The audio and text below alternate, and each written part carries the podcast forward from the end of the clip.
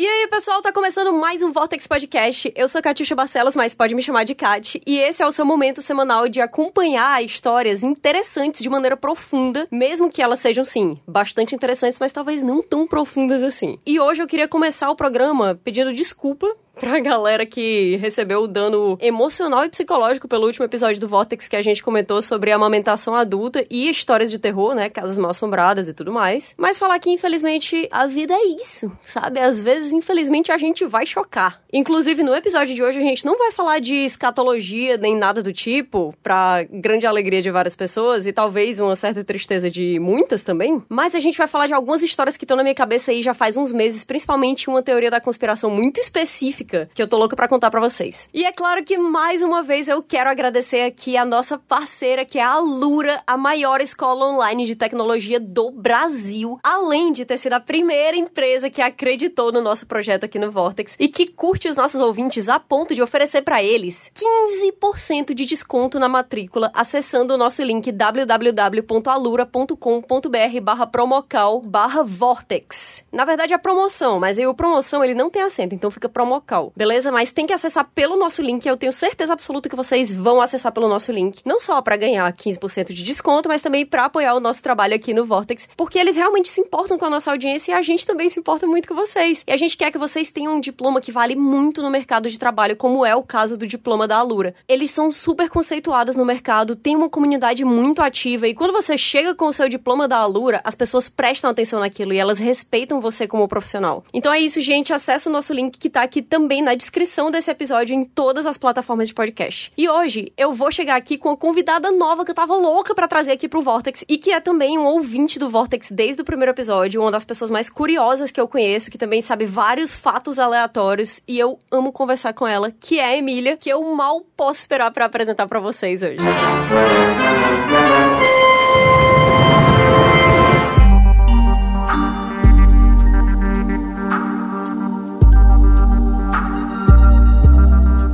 A Emília, para quem não sabe, ela é o meu clone. A gente já falou sobre clonagem aqui no Vortex. Na verdade, eu sou o clone da Emília. Assim, não sei o que aconteceu que a gente acabou em partes diferentes do país, mas nós somos a mesma pessoa. O que é muito curioso pra, pra galera ao redor. Mas pra gente não, porque só faz sentido. Eu acho que precisava ser assim, né? Eu acho que sim. Senão ia acontecer algum tipo de Uh, fissura no, no tecido da realidade. Exato. São duas, pessoas, são duas pessoas de dimensões diferentes. A gente ia dividir por zero e aí não dá. Não dá. Então, aí eu chamei a Emília hoje aqui porque tem alguns assuntos que eu sinto dentro do, da minha alma, que eu só consigo falar com a Emília. que são teorias da conspiração, coisas de quem tá cronicamente dentro do TikTok de vídeos longos. é muito difícil. eu queria te perguntar, Emília, tu tá escutando o Vortex, né? Tu é uma das pessoas que mais chega pra mim e fala assim, Kátia, escutei o Vortex e, tipo, tá muito legal. E eu fico toda feliz toda vez. Eu tô adorando o Vortex, eu tô amando o Vortex. Eu ri muito. Teve alguns episódios em especial que eu passei um pouco de vergonha em público e com uns fones de ouvido ouvido rindo muito. Tá excelente. Eu tô adorando a química que vocês trazem, né, entre vocês, pro público. Que maravilha, eu tô muito feliz. Toda vez que alguém que tá escutando o podcast fala, ai, eu passei uma vergonha, nossa, quase, quase me mijei em público, eu fico excelente. é isso mesmo que a gente quer, é para isso que a gente luta. É o objetivo. Tá, mas tem uma coisa que a gente tem que falar que é o seguinte: recentemente, em um episódio aqui, o Vidani deu um conselho que foi: se você tá com uma pessoa que você não conhece bem e a pessoa tirou as calças, você você vai lá, pega a carteira da pessoa, pega o documento, faz uma foto do documento e devolve para você ter acesso aos dados da pessoa. E aí, às vezes, eu digo assim, nossa, não sei o que eu vou perguntar pro jurídico e tal. Uma das conselheiras jurídicas do Vortex oficialmente é a Emília. E a Emília diz que não é crime, né? Não é furto, você não tem intenção de ficar com aquilo para você, você tem intenção só de acessar os dados para ter uma certeza de quem é aquela pessoa com quem você está ficando íntimo. Mas eu disse, não, não se preocupa, se você não postar isso em algum lugar, se você não fizer uso inadequado dos dados, se você só quer ter, enfim, uma confirmação de que, especialmente como mulher, né, a gente sabe como é perigoso, de que você não está se metendo numa baita enrascada, é, não tem problema. Entendi. É só não saiam postando na dark web, assim, os documentos e os cartões de crédito da pessoa, que aí é bem crime mesmo. é 100% crime. Aí eu tenho uma pergunta. Se a pessoa sei lá, roubar o seu sapato ou fizer alguma outra coisa que a galera do Tinder já foi conhecida por fazer aqui nos episódios que a gente já gravou, é crime se você pegar os dados da pessoa, colocar ela como voluntário para ser mesário nas próximas eleições? Se é crime especificamente, eu não saberia dizer. Mas não é legal, né? Soft vingança. É, pode, pode gerar no mínimo aí uma ação civil, mas eu desconfio que esteja aí já na, na esfera da ilegalidade. É, é melhor não fazer esse tipo de coisa. Melhor não. Mas também tem aquela coisa, né? Para que gere alguma consequência legal, né, jurídica, você precisa ser descoberto. Uhum. Então tomem cuidado Tomem ao fazer cuidado. esse tipo de coisa. Por favor, é muito importante. Agora, vamos para as notícias de hoje. Saiu uma matéria na Forbes que uma pesquisadora de ciência social, né, de psicologia social, Hum. Fez uma, uma grande pesquisa e descobriu que 95% das pessoas acham que são autoconscientes, mas apenas de 10 a 15% realmente são. Essa pesquisa, inclusive, ela foi feita baseada especificamente em ambientes de trabalho. Então a gente não tá falando que, nossa, todas as pessoas do mundo, 80%, 90% não têm a consciência de si. Tipo, não necessariamente. A gente tá falando aqui de ambientes de trabalho e do comportamento das pessoas dentro desses ambientes. E é óbvio que a gente não pode necessariamente falar que isso não implica em nada no resto dos ambientes que uma pessoa ocupa durante toda a vida, né? Na sociedade como um todo. Mas, só deixando claro, Nesse estudo aqui, a gente tá falando especificamente de ambientes profissionais. E aí, eu vi essa pesquisa e eu vi as pessoas falando sobre ela. E aí, é, é assim, dentro dessa matéria, ela explica, né, que existem dois aspectos de autoconsciência dentro do que ela tá colocando, que existe a autoconsciência interna, que é a sua compreensão interior mesmo, tipo, quais são seus valores, suas paixões, suas aspirações e tudo mais. E existe também a parte externa, que é entender a você mesmo, né, entender o seu eu pelo lado exterior, ou seja, tipo, saber como é que as outras pessoas lhe veem e saber o efeito que você causa nas outras pessoas. É o eu pelo outro. É, Uhum. que na minha cabeça é o pior de todos. É, é, se chama ansiedade isso. Poxa, esse outro vídeo que eu vi era uma pessoa comentando isso aqui, dizendo assim, gente, que massa, pesquisa de psicologia social, irado.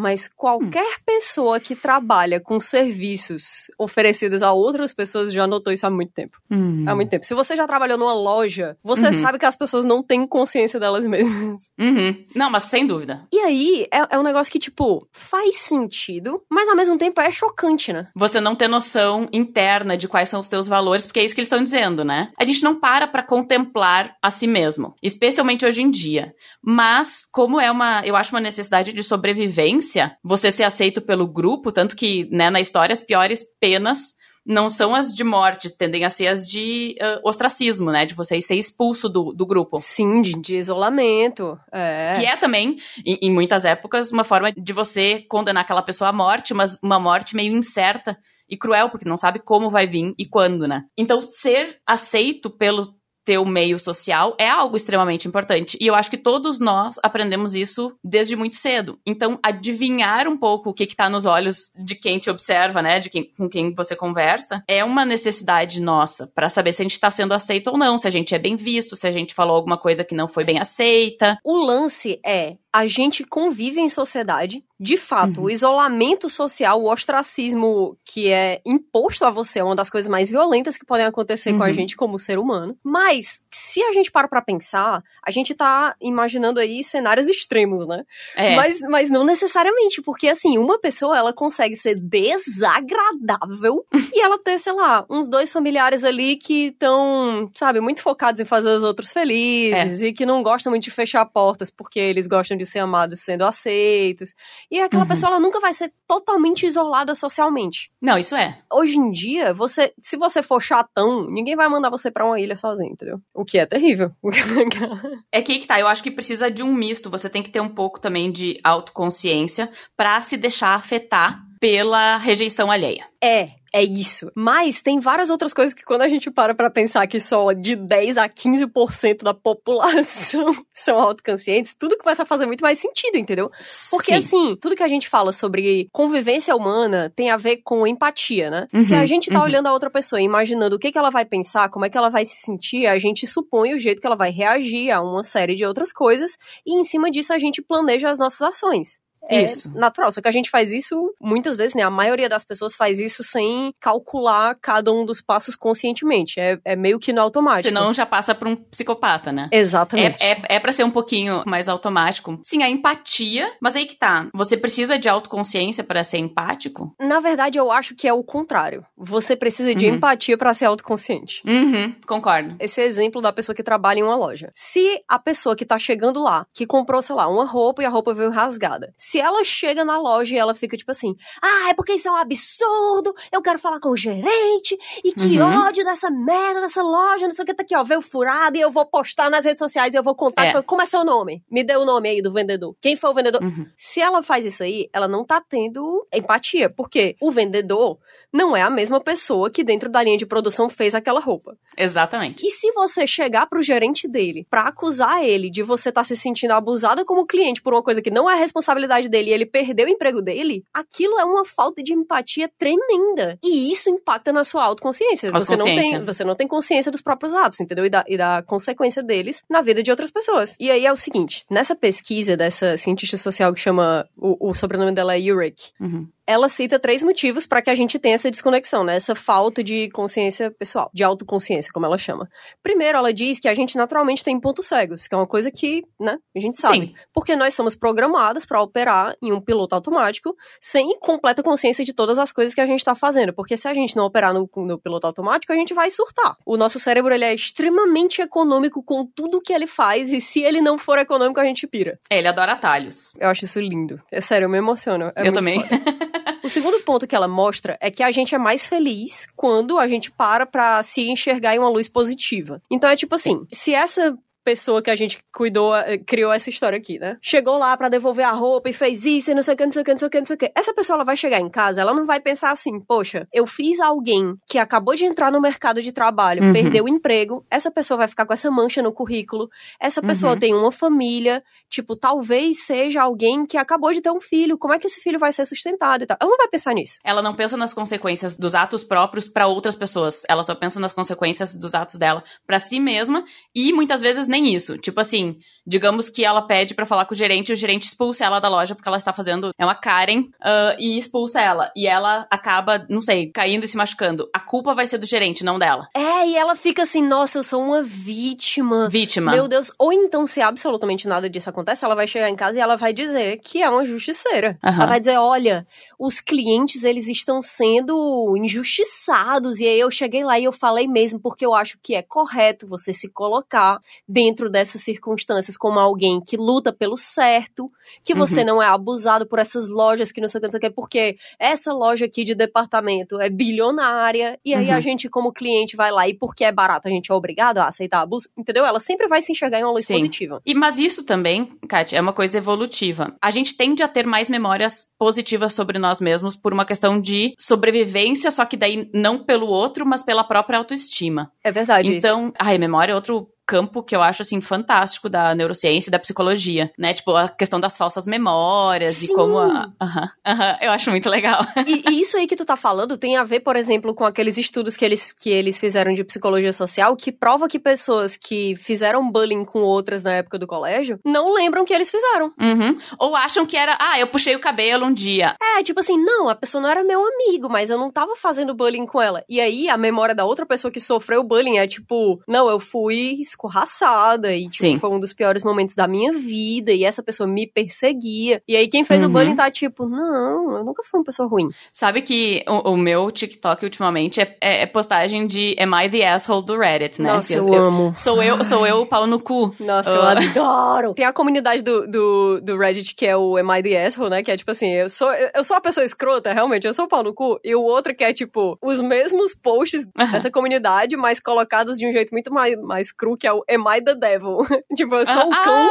ah, esses ainda não aparecem pra mim no TikTok, eu vou procurar. Eu adoro. Mas, e eu gosto, porque às vezes tá fazendo alguma coisinha, não tá afim de ouvir um podcast mais longo, tu põe ali eles passando, né? E teve uma história, e assim, a gente não sabe o quanto foi alterada, e a gente também não sabe se é verdade, porque a pessoa pode simplesmente inventar histórias no Reddit. É, mas aqui a gente sempre escolhe acreditar nas histórias que são interessantes. Então, Óbvio. Vamos escolher acreditar nessa E era também. justamente isso. Era uma, uma mulher que tinha, aparentemente, então, praticado um bullying severo no colégio contra uma colega de classe. E anos mais tarde, ela falou assim: eu fiz uma formação, estudei muito, formação difícil, mas estudei muito, consegui certificações e tudo mais para entrar nessa área específica. Imagino que seja na tecnologia, é o programação, algo assim. Uhum. E só que essa pessoa que eu pratiquei, aparentemente pratiquei bullying, e nem era bullying tão severo assim, a gente só não se gostava. Tipo, aparentemente pratiquei, é muito Exato, bom. ela nem lembrava. Essa outra mulher, e é assim, é, todo mundo diz, a melhor vingança é você ter uma vida boa, né? Sim. Ela tava no topo dessa carreira. Mas assim, uma pessoa tipo gênio da computação. Digamos assim, a vilã da história, que é quem tava narrando, falou que essa guria tava trabalhando num lugar que ela queria entrar. E como ela era muito boa, a vítima chegou e falou assim: ah, se vocês contratarem a vilã, eu me demito. Caraca! E, e deu certo. Só que assim, depois ela começa a contar um monte de coisa meio fantasiosa, que é tipo assim, ela não conseguiu lidar com. A vilã não conseguiu lidar com essa rejeição, perdeu o emprego atual dela, perdeu o namorado, perdeu um monte de coisa, assim, e ficou na merda, sabe? E é isso. E a outra tava lá vivendo, é, não se lembra de mim? Eu lembro de ti. E tu era uma pessoa horrível. Eu acho isso muito foda. Dá uma satisfação. Uhum. Eu sofri bullying no, no colégio. Uhum. Por várias coisas. Bullying de filme, eu sofri, assim, é que... Nossa. Eu sempre, eu sempre falo isso, que quando eu era criança... Que horror. É, porque, assim, acontece, né? No, no colégio, aquela, né? Defendendo... os meus algozes. que, assim, no colégio, as pessoas, elas são muito cruéis. Criança, muitas vezes, é muito cruel. Na verdade, é papel dos adultos mostrar os limites. Toda criança parte de um ponto de vista egoísta. E aí, eu chego em um canto e o meu nome é Katiusha. E o meu nome de verdade é Katiusha. O lance em colégio, no geral, é que se você chamar atenção pra você mesmo de qualquer jeito, que Uhum. não seja você ser dono daquela micro-sociedade, você pode se lascar. E aí, já aconteceu isso, tipo assim, de é, crianças de uma série que tava acima da minha, tipo, pegarem a minha cabeça, me colocarem no chão e me obrigarem a comer areia, entendeu? Ai, que horror. Tá, e tu tinha que idade isso? Nossa, eu era muito criança, muito criança. Eu tinha, sei lá, 5 anos, 6 anos. Tadinha. Eu, nem, eu não lembro nem o rosto da galera que fez isso comigo, entendeu? Você conseguiu falar pros seus pais? Eu comentei assim, mas depois de muito tempo, mas é porque eu pensava que se eu falasse. Sim, a gente se sente culpado, né? É, eu acho que, tipo, achava que nada ia acontecer, que não ia ser resolvido, ou então, tipo, que se fosse resolvido, ia ser resolvido de um jeito que aquilo ia voltar três vezes pior pra mim. Sim, a gente ainda não tem como, como saber as consequências, né? Inclusive das nossas atitudes. Sim. Tu precisou trocar de colégio, se teve alguma coisa assim que te protegeu. Não, eu não troquei de colégio. E eu adorava a minha escola. Todo mundo lá era muito legal, menos essa galera que me fez comer areia. Areia. Mas tu conseguia ter amigos, assim, um... Sim, sim. Eu tinha, eu tinha grandes amigos. porque eu acho que o, o mais difícil do bullying mesmo é. Quando ele vem com o isolamento total, né? E assim, mesmo se você tinha amigos, porque você é alvo agora de uma galera que nem te vê em filme, meio que ninguém tá contigo, ou talvez tenha um ou dois. Eu, eu sofri algo parecido com bullying mais na frente, mais no fim do colégio mesmo. Eu sempre fui muito argumentativa desde pequena e eu sempre tentei me impor de alguma forma, sabe? Então eu sempre reagi. Como era mais, mais na frente da vida, não, não era bullying físico, né? Era um bullying mais moral e, e- e emocional, assim. Cara, muitas vezes, talvez seja, na verdade, o pior. Não, assim, eu tive minhas dificuldades, fui pra terapia, que, eu, que, que me ajudou muito, e eu tinha também um mundo fora do colégio ajuda, tipo, inglês, sabe? Tipo, coisas que, que você gosta que você encontra em outras pessoas, em outros contextos. Isso é muito verdade. E você aprende o seu valor, porque é muito ruim o bullying quando você sente que não tem valor. É, e quando você não tem esperança em nenhum outro lugar, né? Uhum. O lance todo do bullying é que se você tá sendo maltratado por uma coisa que você faz, por uma coisa que você é ou por uma coisa que você tem, você não quer nem comentar aquilo ali com as pessoas que você ama, porque a sensação que dá é que se você falar para as pessoas que você ama, elas também vão maltratar você, porque o problema é você. E elas vão notar. Elas, ah, não, elas não notaram isso ainda. Se eu falar, eles, eles vão notar que é assim mesmo. Eles vão saber desse, sei lá, desse meu grande segredo, e aí, tipo, eu vou perder também meus pais, entendeu? Uhum. Também minha família, também meus outros amigos. Eu sempre tive um grupo de amigos muito presente que, depois de um certo momento, não tava mais no meu colégio, tava, tipo, no resto da minha vida, né?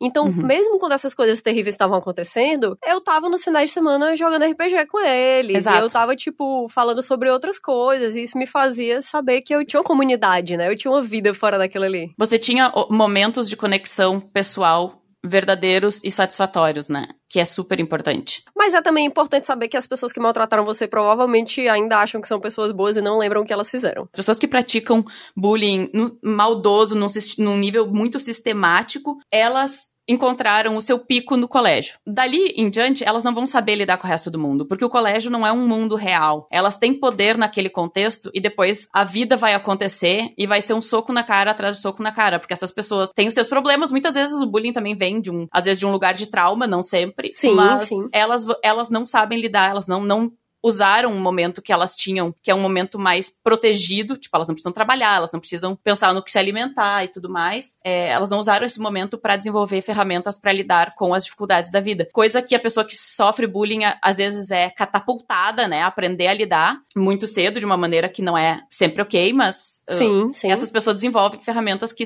podem ter certeza que vocês vão chegar muito mais longe do que quem considera ali o colégio o seu único momento de poder e depois a vida vai acontecer, entendeu? É, mas eu acho que isso tem a ver com essa pesquisa de que 95% das pessoas acham que são conscientes, mas na verdade só tipo de 10 a 15 são. Porque esse lance, essas pessoas elas podem ter tido o auge social delas no colégio, mas porque elas não têm consciência do que é feito, além dessas memórias que são é, aos poucos fabricadas, né, ao longo da nossa Uhum. vida e, e mudadas para que a gente possa se enxergar em uma luz mais positiva, eu acho que essas pessoas elas sempre vão ter essa coisa de tipo, ai, porque acabou o colégio e tipo as coisas ficaram difíceis pra mim porque eles odeiam pessoas que, sei lá, eles falam Sim. um negócio que é nada a ver, entendeu? Ah, eles Uhum. odeiam pessoas que têm essa minha habilidade incrível que só eu tenho, entendeu? Quando você para pra pensar, é de fato muito difícil que você tenha esse tipo de consciência. E que essa consciência, ela pode ser até dolorosa, né? Uhum. Porque quando você para pra ter consciência interna e você fica tipo, ah, o que que eu realmente quero? Eu tô fazendo as coisas da minha vida e as minhas escolhas pra chegar mais perto do que eu realmente quero ou não? Tem uma Uhum. hora que você surta, surta. Mas ninguém falou que era fácil. Talvez por isso tão pouca gente tenha. Porque pra ter autoconsciência você precisa trabalhar nisso. É, o artigo ele diz assim: surpreendentemente, as pessoas que são autoconscientes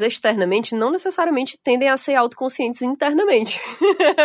Mas faz sentido. Nesse mesmo artigo, ela coloca algumas possíveis soluções a isso, que eu acho interessante as pessoas saberem, que é.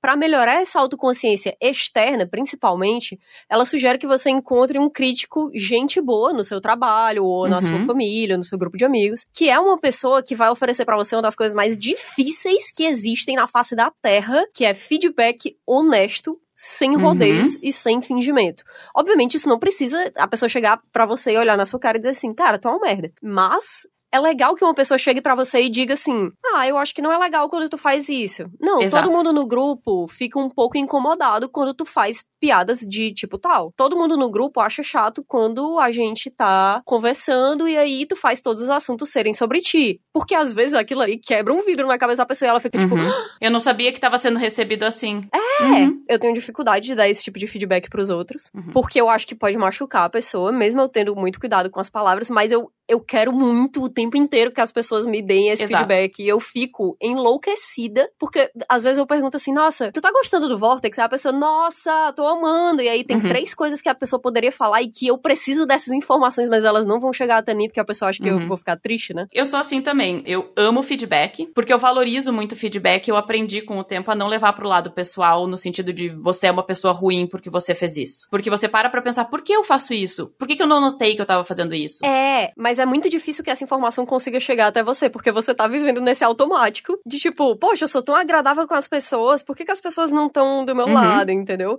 Mas ao mesmo tempo você tem que saber reagir a esse feedback. Uhum. Que essa é uma parte que ninguém fala que é muito complicada. Porque É a mais difícil. é de longe a mais difícil. Porque quando uma pessoa chega pra você, você diz assim, ei, tu achou que teve algum problema naquilo ali que eu fiz? Aí a pessoa Uhum. pega e diz assim, cara, eu não achei legal que tu faz tal coisa, eu acho que as pessoas não veem isso bem. Se a sua resposta é tipo assim, nossa, mas eu fiz isso, mas foi sem maldade. E aí você culpa as pessoas, ou então argumenta em cima daquele negócio que o outro disse, você nunca vai conseguir uma informação daquela pessoa de novo. Tá aí a chave. Eu acho que tem muito a ver com a relação e com a intimidade que você tem com aquela pessoa, de, de você sentir que ela está aberta ou não pro feedback, isso é super importante. É, você não tem como ajudar alguém que não quer ser ajudado. É isso. Fica aqui uma dica que eu acho que serve para, sei lá, entrevistas de emprego, o trabalho no geral, relações, sempre partir de um ponto de vista dando assim o benefício da dúvida, ou seja, a pessoa que está me dizendo isso, ela não está tentando tentando me atacar, e sim, ela está tentando me ajudar. A não ser que ela fale claramente que tá te atacando, nunca presuma isso. E segundo, não argumente. É uma coisa que é muito comum no ambiente de trabalho, a gente vê assim, sei lá, o chefe ou o colega chegou e falou pra pessoa que um trabalho não tava bom. E ela fica tentando justificar. Claro, ela não quer ser injustiçada, ela não quer que o outro imagine que ela fez aquilo por razões que são diferentes das que ela fez. E ela quer se defender porque ela quer que o outro enxergue os motivos uhum. positivos dela também. É importante, ela quer, tipo, que todo mundo olhe é. pra ela e diga, não, mas. Eu... Mas, é o mas. Essa pessoa é um trabalhador legal. Uhum. Primeiro começo agradecendo, tipo, muito obrigada por esse feedback. Deixa eu entender melhor como é que eu posso fazer melhor no futuro. Se tu tiver um tempo, eu gostaria de explicar as minhas razões pelas quais eu fiz assim, só para ter certeza de que eu não vou fazer de novo no futuro. Porque eu quero entender se eu errei nas minhas razões ou na execução. Tu pode se justificar de algumas formas, mas se a forma, a primeira resposta que tu dá, um feedback construtivo, especialmente em ambiente de trabalho, é ah, mas eu acho que eu tô certo, ou não foi isso que eu quis dizer, o outro tá interpretando errado, você cria uma barreira na comunicação e uma barreira no teu próprio crescimento. Então, tem situações nas quais precisa muito respirar fundo, dizer, olha, tá, eu posso tá, estar tá certa, mas alguém veio me dizer que eu tô errada nisso, deixa eu tentar entender melhor e não, tipo, argumentar logo de cara, tu entende? É. E é difícil. Super. O negócio que a galera não, não se liga é que ninguém gosta de receber feedback negativo, mas ao mesmo uhum. tempo ele pode ser extremamente útil. Aí Muito. vem, inclusive, o que eu falei que ela tem, que ela aponta três possíveis motivos pra gente não ter essa autoconsciência. Ela diz que o último é uma teoria que as pessoas têm discutido sobre esse culto a si de a gente estar tá se tornando cada vez mais egocêntrico com o aumento da popularidade das redes sociais. Uhum. Que tem a ver com esse negócio de você sempre não só se enxergar em uma luz positiva, mas se vender também nessa luz positiva de maneira crônica, né? Uhum. E aí, na consciência interna, o conselho que essa pesquisadora dá é muito curioso porque ela diz assim: o lance todo de tentar conseguir mais consciência interna é uma armadilha porque as pessoas elas querem, tipo, ficar remoendo problema, escrever longos textos uhum. diários falando sobre o que elas estão sentindo e quais são os motivos daquilo ali. Uhum. É interessante você entender, mas não vai ajudar necessariamente na sua consciência interna. Hum. O que ela fala é o seguinte: ela recomenda que no fim do dia você pergunte a si mesmo coisas simples, tipo, o que foi que deu certo hoje? O que foi que eu aprendi hoje que eu posso fazer diferente depois? De quem eu posso pedir uhum. um conselho caso eu esteja passando por uma situação particularmente difícil? Porque aí você pensa, né? Quando você pensa nesse na, na pessoa que pode te aconselhar, você entende que aquela pessoa talvez tenha mais conhecimento do que você nesse assunto. Uhum. O que, é que eu aprendi que eu posso fazer diferente? Nisso aí você já, né, começa a pensar um pouco mais no, nas consequências das suas atitudes atitudes e também no que você tá procurando. Então, realmente é um jeito muito mais amigável e muito mais direto. Às vezes a gente quer deixar as coisas mais complicadas do que elas precisam ser. É, é na verdade, o que ela tá dizendo é seja proativo e prospectivo, né? Se oriente pro futuro. Sim. Saber a gente já sabe. A gente já. Tanto que ficar remoendo o passado significa você ficar voltando a coisas que você já conhece. Eu conheço a razão talvez de eu agir assim. Como eu posso mudar isso? Não vai mudar o passado, então muda o futuro. Na verdade, a pesquisadora, ela até aponta isso. Ela fala, olha, a gente tem que se permitir sentir essas uhum, sim, reações sim. negativas e entender que leva um tempo para processar. Então, se a pessoa chega para você e diz assim, olha, tu incomodou todo mundo no colégio hoje. E aí você passa uma semana passando por todos os estágios do luto ali, de tipo assim, ah, não é, não é verdade, eu não fiz isso. Não, não briga com a pessoa, fica pensando sozinho, senão ela nunca mais vai te falar a verdade. Sim. Aí você fica, ah, é mentira, não sei o que você quer. No outro dia você já tá tipo, poxa, poxa, mas será que as pessoas estão agindo assim por motivo tal? E aí, tipo, uhum. duas semanas depois, você vai pegar e dizer assim: o que eu fiz foi pai mesmo. Talvez seja melhor não fazer isso no futuro. Você passou pelas sensações negativas todas e aí você chegou num ponto, né? Para mim dá até um conforto você pensar, eu não vou mais fazer isso, porque eu tenho controle sobre o que eu faço a partir de agora. Tu entende? No fundo, é um processo de aprendizado. É isso.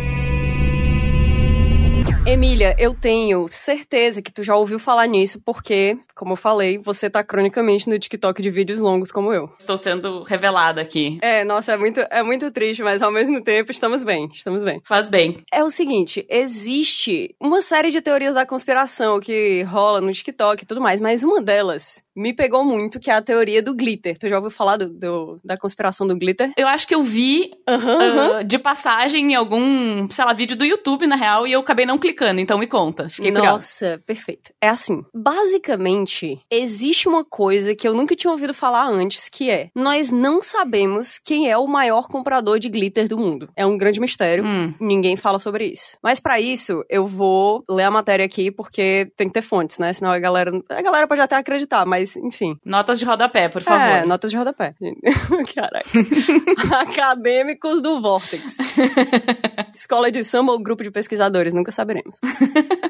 É o seguinte, o glitter, para quem não sabe, é uma substância levemente misteriosa em vários aspectos. Aí eu vou ler aqui qual é a definição de glitter de acordo com o dicionário de Oxford, que diz que é um tipo intangível de luz brilhante. E até a invenção do glitter material, que aconteceu no século XX, as pessoas elas só podiam observar esse, esse glitter, né, esse brilho, porque glitter em inglês é, é, é brilho mesmo, né? Tipo, uhum. as pessoas só podiam observar esse fenômeno de brilho vendo, sei lá, um vidro que tá brilhando, ou então tocando em uma coisa que brilhasse, tipo um vidro moído. Mas a gente não aconselha que você toque em vidro moído, tá? É muito importante, inclusive, que vocês não façam isso. Fique longe longe do vidro moído. Por favor, nos anos 30, aparentemente em uma fazenda em Nova Jersey, foi criado o que é popularmente hoje em dia conhecido como glitter. Até aí, beleza. E aí eu falo o que eu sempre digo em algumas matérias aqui do Vortex, que é, se você acha que essa matéria vai ser chatona, fica calmo. fica calmo porque a loucura vem aí. A jornalista Kate Weaver, ela escreveu um artigo para o New York Times em 2018, em que ela estava tentando saber um pouco mais sobre glitter, ela foi atrás das maiores fábricas nos Estados Unidos e ela descobriu que tem basicamente duas grandes fábricas fábricas, dois grandes conglomerados consumidores, do glitter, digamos assim. Não, é a galera que faz mesmo. Ah. E aí, uma delas chama GlitterX, que foi a base do artigo que ela escreveu, porque foi a única que respondeu e, e disse que aceitaria que ela fosse lá para uma visita, conversar e tudo mais. A outra não disse que ia aceitar ela de jeito nenhum, falou que não ia nem conversar sobre o lance do glitter e disse que era uma companhia muito privada. Ó, já começou. É, já, já começou a perfeita base pra conspiração. Meu Deus, eu amo. Eu tô, não dá pra ver, mas eu tô dançando aqui. e aí, em 2021, em um site chamado Paper Film and Foil Converter, foi confirmado quem é que seria o criador do glitter e qual é essa empresa misteriosa. Porque o glitter que a gente conhece, ele foi inventado por um cara chamado Henry F. Rushman. Foi, vamos chamar ele de Rushman só, tá? tá? Que é um imigrante e tal, chegou em Nova York no, tipo, nos anos 20, e aí ele inventou e patenteou uma máquina de alta velocidade de cortar filmes fotográficos, porque naquela época, né, tinha esse negócio de você ah. pegar os, os, filmes e tal e, e fazer aqueles cortes depois que os filmes é, chegavam lá para ser revelados, né? Tá. Aí tinha que descartar, de alguma forma. O que acontecia enquanto eles estavam cortando é que caía pedacinhos dos filmes no chão, e aí ficava tão bonitinho ali no chão que os funcionários da fábrica decidiram pegar esses restos para usar em decoração de Natal, e aí nasceu o que a gente hoje em dia conhece como glitter. Ok, foi, foi casual, então. o nascimento do glitter foi, foi casual. Foi casual. Mas até aí não é assustador, entendeu? Não, parece uma coisa super fofa, na real. É bem fofinho, é lindo. Mas a, a Kate Weaver, quando ela tava fazendo essa matéria, o pessoal da Glitterex falou para ela assim: beleza, você pode vir aqui, a gente conversa e tal, mas é completamente proibido você registrar como o glitter é feito. É impossível que você tenha acesso ao lugar em que ele é feito. Caramba. Ela não podia nem estar tá na mesma aula do prédio que o glitter estava sendo produzido. Meu Deus. E os clientes da fábrica de glitter não foram revelados e são mantidos no mais absoluto sigilo. Então, a forma como o glitter é produzido é tipo, é um segredo absoluto da CIA, praticamente. É tipo isso. E os consumidores, eles não deixaram margem para dúvida. Não é só stripper. Não, não é. E não é só a galera do carnaval brasileiro, que é um negócio que me choca muito. Exato, exato. E a gente sabe que glitter é uma coisa que tem uma soft violência na vida real, né? Muito. Porque é uma coisa que se toca em você. É tipo areia da praia. Se reproduz. Ele se reproduz. Caiu um na sua roupa, no seu cabelo, ele vai se reproduzir à noite de maneira completamente irrefreável. é, é exatamente isso. E é muito estranho, ninguém entende como funciona mas isso aí é o que glitter faz. Porém, tem uma coisa que é muito interessante e importante, que é, quando a galera fala de fábricas de glitter, a gente imagina, ah, não sei o que, eles estão fazendo as coisinhas brilhantes e tudo mais. Mas a uhum. galera que trabalha nessas fábricas se define como uma empresa de cortadores de precisão, muito mais do uhum. que hum. tipo, ah, a gente faz glitter. E esse negócio de corte de precisão é muito mais sinistro do que a gente pode imaginar. Mas o glitter tá vindo aí. Eu amo essa ideia de que tem um negócio que é super glamouroso e fofinho e legal, que todo mundo, ah, eu vou me maquiar, usar glitter, ah, eu vou passar glitter no corpo inteiro e tudo mais. Aí, tipo, uma coisa que eu achei massa é que o efeito de glitter, ele não pode ser reproduzido com uma coisa que não seja glitter. Então, se você vê um negócio ah. que tá brilhando daquele jeito que só glitter brilha, aquele negócio tem glitter, é fato. Uhum. É impossível recriar o efeito sem usar essas partículas que são minúsculas. Mas e de que que é feito? É, eu nunca parei para pensar. É, eles revelam do que é feito ou não? É feito de várias coisas, tá? O, a maior parte do glitter da Glitterex é feito de plástico, mas algumas variedades, elas vêm de várias outras fontes, tipo alumínio. Hum, ok. Então, assim, você vê uma pintura de carro que, sabe, tem aquele perolado meio brilhoso, glitter. Pintura de barco, glitter. Maquiagem, glitter. Pasta de dente, glitter. Sério? Tudo é glitter. É sensacional. Se você viu um brilho que parece glitter, tenha certeza absoluta, é glitter, porque É é, glitter. impossível outra coisa fazer aquilo ali. Hum, olha só. E aí vem, né, as, as descobertas dela nessa, nessa entrevista que ela fez com a GlitterX, que eu juro pra ti, que é um negócio, tipo assim, eu tenho certeza que essa jornalista, quando ela recebeu esse trabalho, ela ficou tipo, porra, acabei de chegar aqui no escritório, todo mundo acha que eu sou um lixo, e aí estão me mandando fazer a matéria mais idiota.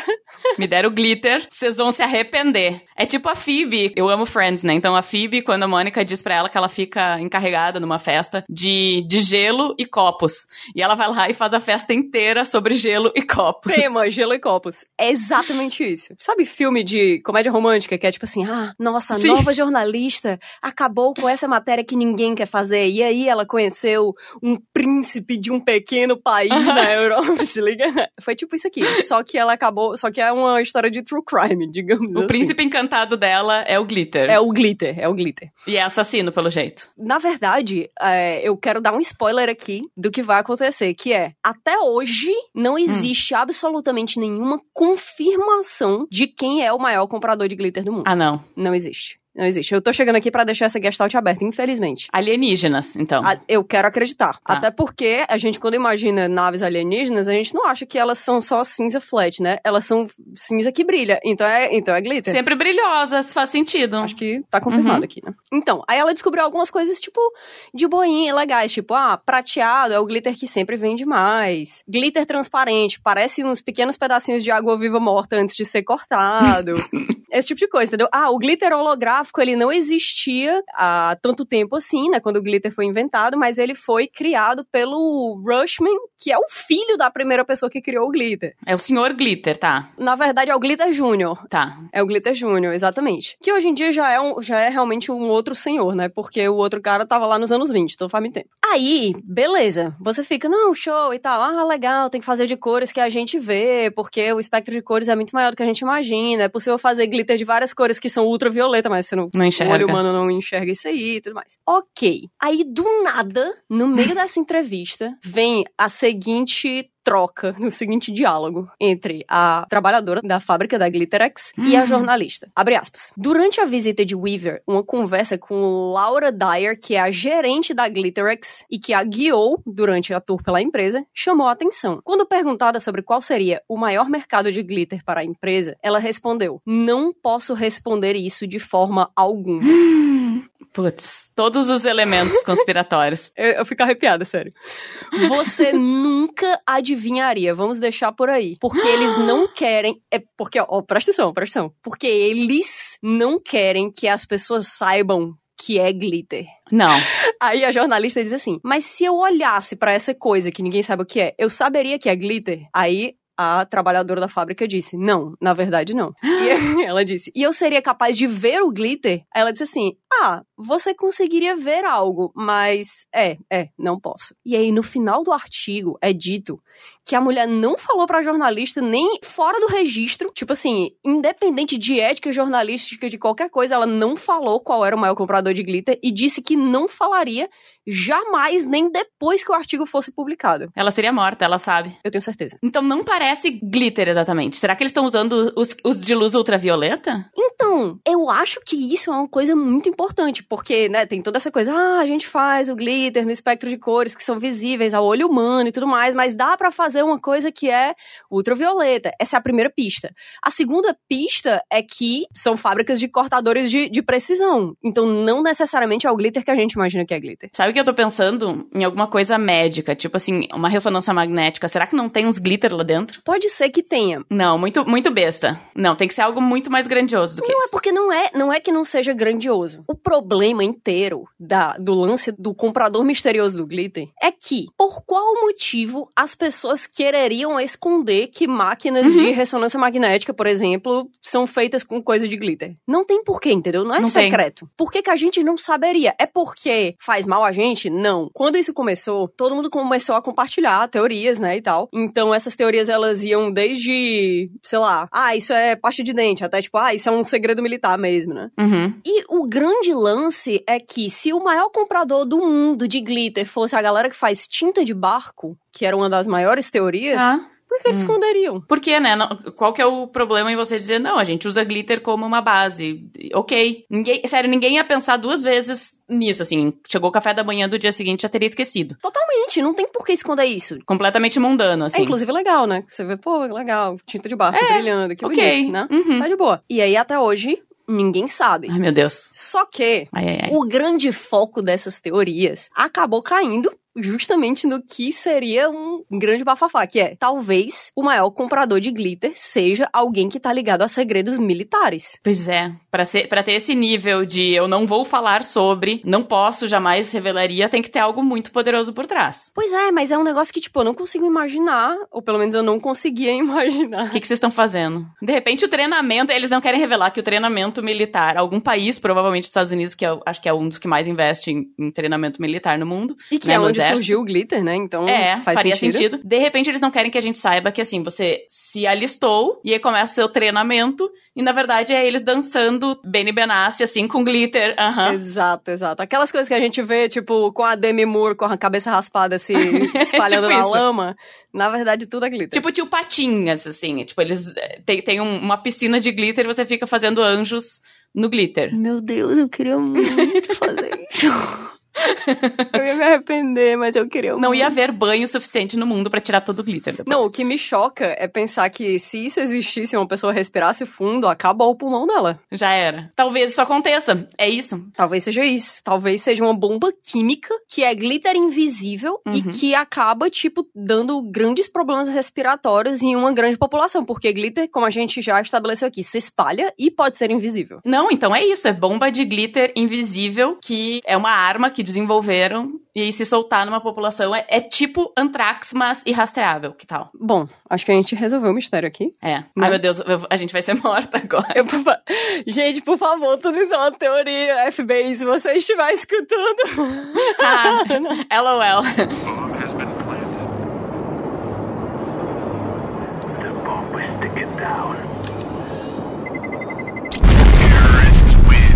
Meu agente do FBI particular, porque todo mundo sabe que todo mundo tem um agente do FBI que tá vendo tudo que você pesquisa Seu no Google. é, que tá vendo a sua webcam e tudo mais. É, meu agente nessa hora tá bem preocupado, mas eu quero deixar claro pra ele que tá tudo certo, tá tudo bem. né, saiu esse artigo nessa, nessa publicação que é um site, sabe aqueles sites que ninguém clica e ninguém jamais vai clicar? Porque assim, é um negócio que é feio, é meio paia, sabe? Site que só é relevante pra dentro de um nicho empresarial extremamente específico e ainda tem a estética do começo dos anos 90, sabe? que tá na página, se você procura por ele, tá na página 7 do Google, assim. É tipo isso. Então, isso é essa publicação chamada Paper Film and Foil Converter. Dizer, o título péssimo, inclusive. Péssimo, terrível, terrível. Completamente desotimizado para é, SEO. Uhum. E que faz sentido, porque se eles estão tentando manter o segredo do glitter, tem mesmo que fazer uma publicação mó paia pro Google olhar e dizer assim, hum, não parece interessante. Uhum. E aí, eles revelaram o nome do criador do glitter nessa publicação. Que, como a gente já estabeleceu aqui, é esse cara, Henry F. Rushman. Só que, depois que você chega e fala pro público assim, olha, ninguém sabe disso aqui, todo mundo vira detetive particular, imediatamente, né? Então, a galera começou a procurar quem é esse cara, qual é a dele, não sei o quê, e descobriram que o criador do glitter havia participado de nada menos que o projeto Manhattan, que é o projeto da criação da bomba atômica. Mentira! eu Não. juro, eu juro, eu juro. Então nós estamos certas. A gente tá certa. Não, até agora o glitter, aqui, então, existe glitter radioativo, é isso. não sabemos, não sabemos. Mas assim, corte de precisão pode ser corte de precisão de qualquer coisa. Inclusive de urânio. Provável, sei lá. Aí tem um canal do YouTube que faz esses vídeos de ensaios longos, né, contando uma coisa, ou então fazendo uma matéria investigativa que, né, não é feita por jornalistas profissionais, mas acaba saindo um negócio absurdo. Sim. O nome do canal é Chuple, que é C-H-U-P-P-L. Quando esse vídeo saiu, esse canal tinha, sei lá, dois vídeos. Eu não sei como é que eles conseguiram fazer um trabalho investigativo tão legal assim. Quem está financiando eles? Peraí, é a outra, outra parte da conspiração. Tem dois lados. Toda conspiração tem dois lados. Essa é uma história que, no final das contas, é sobre vingança, tá?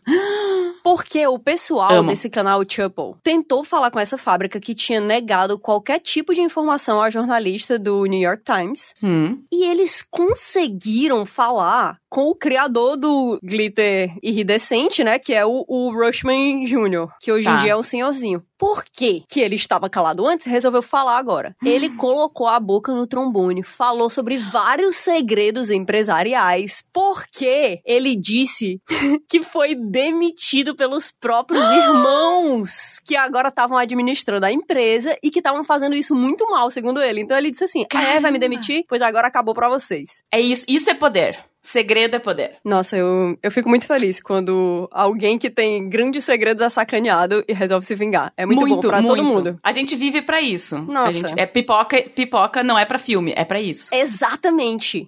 Aí ele falou, ele, ele falou todas essas coisas que a gente tá dizendo, né? Que, tipo, ah, é sobre cortadores de precisão, e que, na verdade, realmente, o meu pai trabalhou no projeto Manhattan. É, eu lembro que os militares chegaram até a gente, que eles chamaram meu pai pra um projeto secreto. Ninguém podia fazer a menor ideia do que era. Inclusive, na época, eles nem sabiam sobre o que era o projeto Manhattan, obviamente. O projeto Manhattan é bem depois, então ele já tinha inventado a tecnologia de fazer glitter, que é esse negócio de alta precisão, né? Esse- Exatamente. Tá. Porque ele começou cortando esses filmes fotográficos. Então, aconteceu de, emergencialmente, o governo americano precisar de alguém que tivesse um conhecimento de cortadores de precisão que fosse além do normal. Hum. E eles foram atrás do Rushman. Aí ele diz assim: o seu pai e a sua empresa foram contratados pelo governo pelo trabalho de cortadores de precisão, que, ignorando né, toda a parte científica da coisa que é cheia de detalhes, foi uma parte essencial para a criação da bomba atômica. O desespero acaba com qualquer limite. Glitter, vamos. 100%. 100%. Olha, tem uma galera fazendo glitter ali. Poxa, Aham. relevante. Vamos ver qual é que é a do glitter, porque a gente tá aqui desesperado. Exato. Aí, ele falou mais uma vez, olha, essas empresas não são de glitter, elas são de cortadores de precisão, não só a gente, mas a GlitterX também, talvez seja por isso que eles não podem falar pra vocês quem é o maior comprador e tal.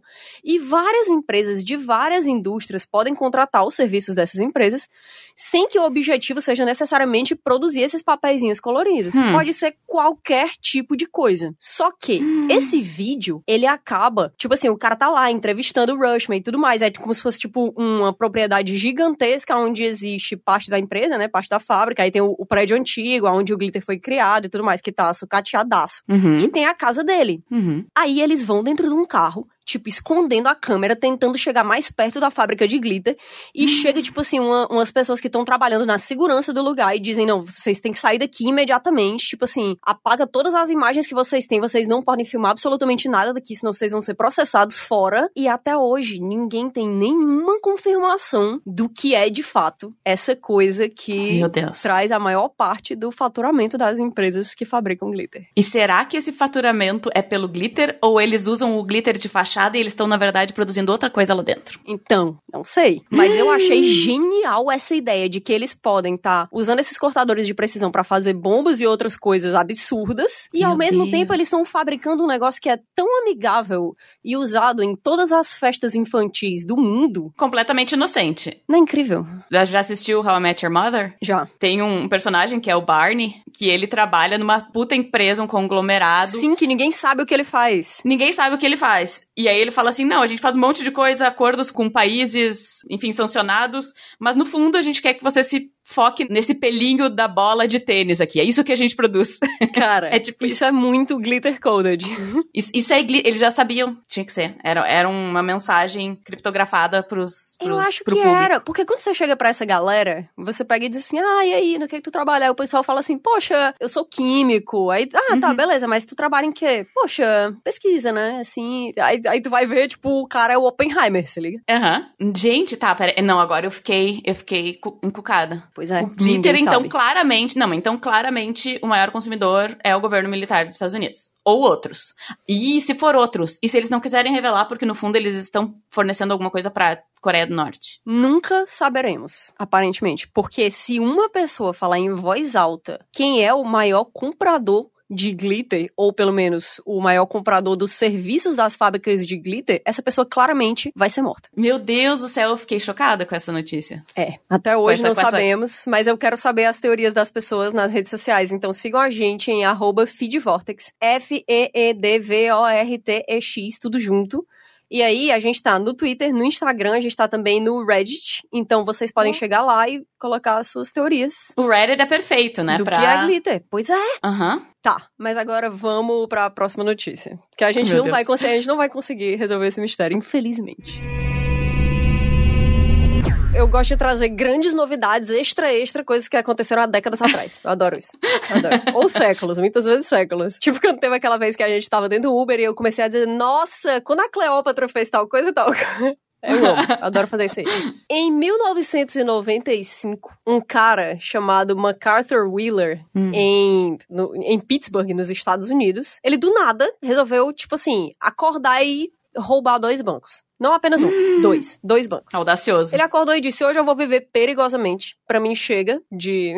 chega de alegria, né? Pra mim, morreu. Chega de monotonia. Chega, hoje eu vou fazer e acontecer aqui nessa cidade. Ele chegou num banco, roubou um banco. Tenham em mente que em 1995 já existiam câmeras de segurança, tá? Há Sim. muito tempo. Sim. E esse cara, estranhamente, tava sem máscara na cara. Ele não tava com aquela roupa de ladrão de filme que eles botam uma meia na cara. Ele não tava com uma máscara de pombo, nem nada do tipo. Ele tava roubando bancos, assim, com o rostinho aberto. Inclusive, teve uma hora que ele olhou pra uma das câmeras de segurança de um desses dois bancos que ele roubou no mesmo dia.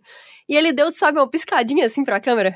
Ele simplesmente não estava nem aí. E aí os caixas que ele assaltou, que ele chegou, né, a mão armada e tudo mais, já passa todo o dinheiro e tudo mais. E a galera ficou assim, quem é esse cara? Qual é a dele? Aí eles disseram, olha, ele tinha umas coisas que eram meio estranhas, tipo assim, eu sentia um cheiro de limão muito forte, tipo assim, um, Hum? um cheiro cítrico muito forte quando ele tava perto, e ele tava, tipo, piscando muito, de um jeito esquisito. Mas aí isso, assim, as câmeras de segurança estão aí, o rosto dele é perfeitamente reconhecível, ele olhou diretamente pra câmera e tal. E aí, Ai, meu Deus. Obviamente, ele foi preso praticamente imediatamente. Facilmente reconhecido. As risadinhas premonitórias, né? Você esperar que as pessoas tenham esse nível de consciência ou ajam de acordo com o nível de importância delas e de inteligência delas no mundo é querer demais. Querer demais. Hum. O que aconteceu?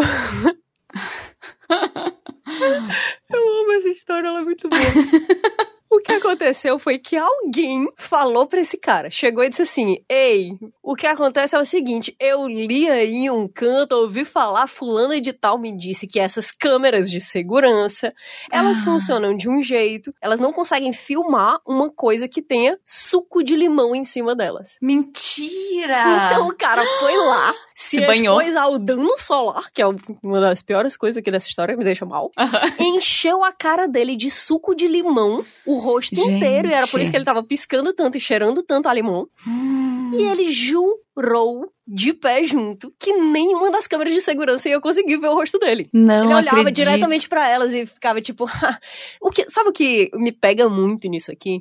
É o nível de segurança testado ao extremo. Porque esse cara, ele poderia pegar e dizer assim, pô, eu acho que essa história aqui pode ser real. Então eu vou colocar suco de limão na minha cara e eu vou roubar um chocolate aqui de uma loja. E eu vou ver o que acontece. Eu vou chegar lá, pedir pra ver as câmeras de segurança e tal, eu vou, tipo, testar essa teoria. Mas ele simplesmente resolveu roubar dois bancos no mesmo dia porque ele tinha certeza absoluta Uma pessoa que não tem meio termo, né, Kat? eu adoro pessoas de extremos de longe. De longe elas são muito boas. E aí, Ai, meu Deus. a gente hoje em dia tem vários, vários estudos sobre o comportamento humano não sei o que e tal. E esse caso, ele acabou intrigando dois psicólogos sociais muito conhecidos, que são o David Dunning e o Justin Kruger. Não, Dunning-Kruger Effect. Então, esse cara foi o cara que começou a pesquisa do que mais tarde ia se tornar o efeito Dunning-Kruger. Eu amo. Que fala sobre isso, né? Sobre essa maneira como a gente tem esse viés cognitivo Uhum. de supor uma grande competência ou um conhecimento indiscutível sobre um assunto que a gente tem zero competência. Conhecimento. É, é clássico, né? Tipo, eu fiquei na área acadêmica por bastante tempo, então eu tenho muita noção de que quanto mais você aprende, quanto mais você conhece, quanto mais você aprofunda, né, os teus conhecimentos sobre alguma coisa, mais consciente você fica do quanto você não sabe sobre aquela área. E o oposto é verdade, que é o Dunning-Kruger Effect, né? Quanto menos você sabe, mais você presume que conhece tudo daquela área. É absurdo. É, é muito fascinante. E eu amo que esse, esse efeito tão conhecido e essa discussão tão forte na psicologia social surgiu de uma história tão sensacional. Podiam ter olhado só, tipo assim, ah, tá, é alguém que pensou isso aqui, ah, eu vou estudar isso. Não, não. Não teve dúvidas. Ele ouviu, tipo assim, fofoca completamente enlouquecida, de terceira mão. Enlouquecida. Eu tenho certeza que foi tipo a avó de alguém que falou assim, eu ouvi falar, aí ele falou, pô, say no more. Não, e, e aposto que a primeira pessoa falou em vinagre, mas chegou suco de limão, entendeu? Chegou. E ele não teve dúvidas. Ele, mas com certeza é isso? Não é nem Ai, pra meu testar. Agora eu vou fazer aquilo que eu sempre sonhei na vida. É muito bom, cara. É muito bom. Eu amo. De repente- muito bom. Ele diz assim: as pessoas elas têm acesso a informações, mas eu tenho acesso a informações que nem todo mundo tem. Privilegiadíssimo. Privilegiado, porque elas estão pensando: poxa, eu me sinto seguro agora que existem essas câmeras de segurança. Se alguém assaltar a loja, a gente já não vai mais ter problema. E ele disse: Não, não, mal sabem vocês, tolos, que se eu passar suco de limão na minha cara, eu sou irreconhecível. E aí ele foi lá e roubou dois bancos e foi preso logo em seguida. Sério. Não, pra, pra não falar nas testemunhas, né? Você não precisa da câmera. Você não precisa da câmera, as pessoas vão, tipo, seu retrato falado, sua altura, Deixou do seu cabelo. digitais lá, certamente, sabe? Deixou o DNA dele por tudo, que já em 95 já era utilizado em processo. Se for nos Estados Unidos, que é Pittsburgh, né? Já era possível você usar DNA em, em processos, pra não falar das digitais. Enfim, o cara. Assim, esse cara é, faz sentido ele ter gerado o estudo Dunning-Kruger, porque o cara tem uma deficiência cognitiva bem alta. Não, ele é uma pessoa sensacional em alguns aspectos que eu valorizo muito, que é Sim. gente que causa o caos e por causa disso a sociedade vai pra frente. Mais uma coisa que é interessante sobre o efeito Dunning-Kruger é que pessoas que têm muita competência também em certos aspectos, elas supõem que não tem tanta competência assim. Então o outro lado ele meio que também é verdade. Uhum. Mas aí quanto mais você vai estudando, mais você vai entendendo que tipo, não, eu sou competente nisso aqui. Tipo, você vai tendo essa experiência, você vai compreendendo que que é, você é bom naquilo, sabe? Mas fiquem atentos porque as pessoas mais destrutivas que são afetadas pelo efeito Dunning-Kruger são pessoas como o MacArthur Wheeler, que estão aí roubando o banco com a cara cheia de suco de limão. Eu vou, eu vou discordar de ti. Eu acho que as pessoas que mais sofrem, né, com o efeito Dunning-Kruger não é a pessoa ah, em si, mas é quem tá ao redor é verdade, dela, né? somos nós, somos nós. É o caixa do banco que tava tendo um É dia caixa- normal e do nada chega um cara besuntado em suco de limão. E diz, passa a grana. Porra. Genial, cara, genial. Então é isso, gente. Hoje a gente vai ficando por aqui. Eu espero que vocês tenham curtido e espero que vocês também cheguem nas nossas redes sociais, arroba feedvortex, no Twitter, no Instagram, no Reddit, em todos os lugares. Se escreve arroba F-E-E-D-V-O-R-T-E-X. Daí lá vocês podem mandar pra gente quais são as suas teorias da conspiração do glitter. Eu quero saber. Talvez a gente aqui, essa que é uma comunidade extremamente engajada, principalmente em comentar algumas coisas aí bastante estranhas, tenha a solução desse mistério que tá assombrando as noites de muita gente. Talvez não de muita gente, mas definitivamente eu e agora talvez alguns de vocês. Se você ainda não fez isso, não esquece de dar cinco estrelas pra gente nas plataformas de podcast, principalmente no Spotify e na Apple Podcasts. E por hoje é só, não vou mais ficar perreando vocês, pedindo mil coisas, tá? Mas isso aí é muito importante. Hoje eu vou ficando por aqui, mas a gente se encontra quarta-feira que vem. Tchau, tchau!